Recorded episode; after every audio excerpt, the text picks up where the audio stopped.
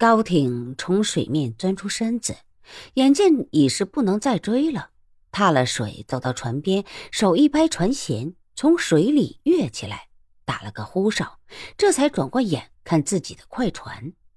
他见到这躺了一船的倭人尸体，不由得呆了，瞧着燕震，呆呆的说不出话来。燕震对他笑道：“高副帮主，贵帮兄弟伤的不少。”我们还是先过去看看吧。高挺应了一声，却一下子清醒了过来。好，水面一阵响，却是那二十个春海夜叉探出头听候号令。高挺大声道：“倭寇已是逃了，上来吧！”商船上一人大声的道：“高副帮主，小人刘环参见副帮主，谢您老救命大恩。”高挺点点头。你们现在怎样？刘环应道：“小人受命向波斯运些丝绸，不想给在海上却遇到了倭寇，船上弟兄们死伤极重。”高挺一怔：“我大哥好像派的是帮里的好手给你们呀，怎会这样？”刘环远远的道：“小人也不清楚，但这帮人下手时挑得极好，倒像是他们踩盘子的人，就像是本帮执行这次。”见刘环自己说着，不仅吓了一跳。莫不成真有内奸？否则怎会连我们这样的声势都毫无防备便着了道？高挺沉着脸，把船摇过去，我去看看是怎么回事。想起了燕震，强笑了笑：“哼，燕兄，小弟有些事要处理，还望休怪怠慢。”燕震笑了：“不热，在下也一起看看吧。”高挺点点头，小弟正是求之不得，请吧。这时，两船相距不过丈余，众人也不用搭跳板，跃身而过。那商船却是一艘楼船，分的上下两层，两层里都有交手，还能动的人见到副帮主到了，都过来见礼。高挺道：“大伙都受了伤，不必多礼。来吧，我给大家引荐一下。”这位是反天会的燕大侠。燕震向众人一拱手：“兄弟们好，在下燕震，掌本会行堂，还请各位兄弟关照。”高挺吓了一跳：“燕兄就是反天会行堂的堂主，怎的不早说？”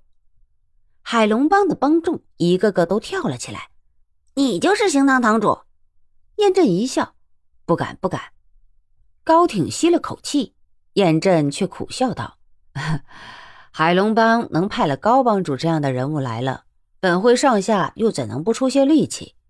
当时本来本会的几位前辈要来的，但是在下总没在江湖上走动过，想要见些世面，因此向他们要的这个差事。高副帮主不是要查正事吗？”高庭点头道：“正是，小弟都差点忘了。你是刘环？”刘环向他一躬身。是小的，高挺冷笑：“你们什么时候出的海？”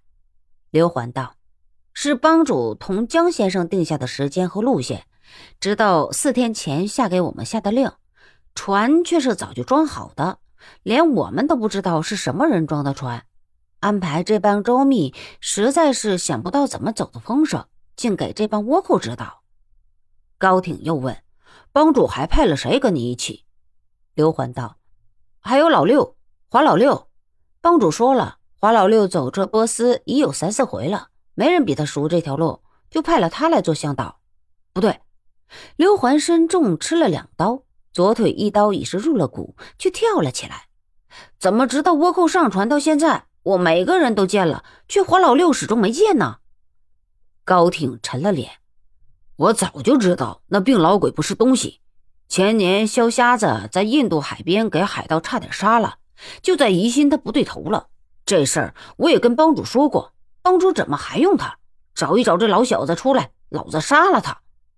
刘环脸上变色，副帮主现在还不能确定是他那件，还求帮主体察。高挺道：“先找了他出来。”这大船上还没开始找华老六。快船上，一个川海夜叉已是抢身撕开了一个倭寇的面罩，沉声道：“不用找了，他在这边。”高挺脸色变得铁青：“你没认错？小的不敢。”燕震也道：“在下见这人身手不似东瀛的路数，倒十足的是中原武功，所以手下留了三分余地，要他的活口，只是点晕了他。”高挺不想，这人竟给十好几个高手围住了，还能有空去看敌人的路数，脸上尽是惊异之色。燕震想了想，道：“这人用的虽是倭刀，但其中却是崂山太清宫灵虚剑的剑意。”高挺吃了一惊，海龙帮众人无不变色。一个商船上的人叫道：“弄醒他一审，不就什么都知道了吗？”高挺怔了半天，却向燕震道：“久闻反天会行堂问世手段最高，连场位都比不上。”不知小弟可有一幸一见呢？燕震笑笑，不敢。此人若当真是太清宫弟子，岂不开罪了太清宫？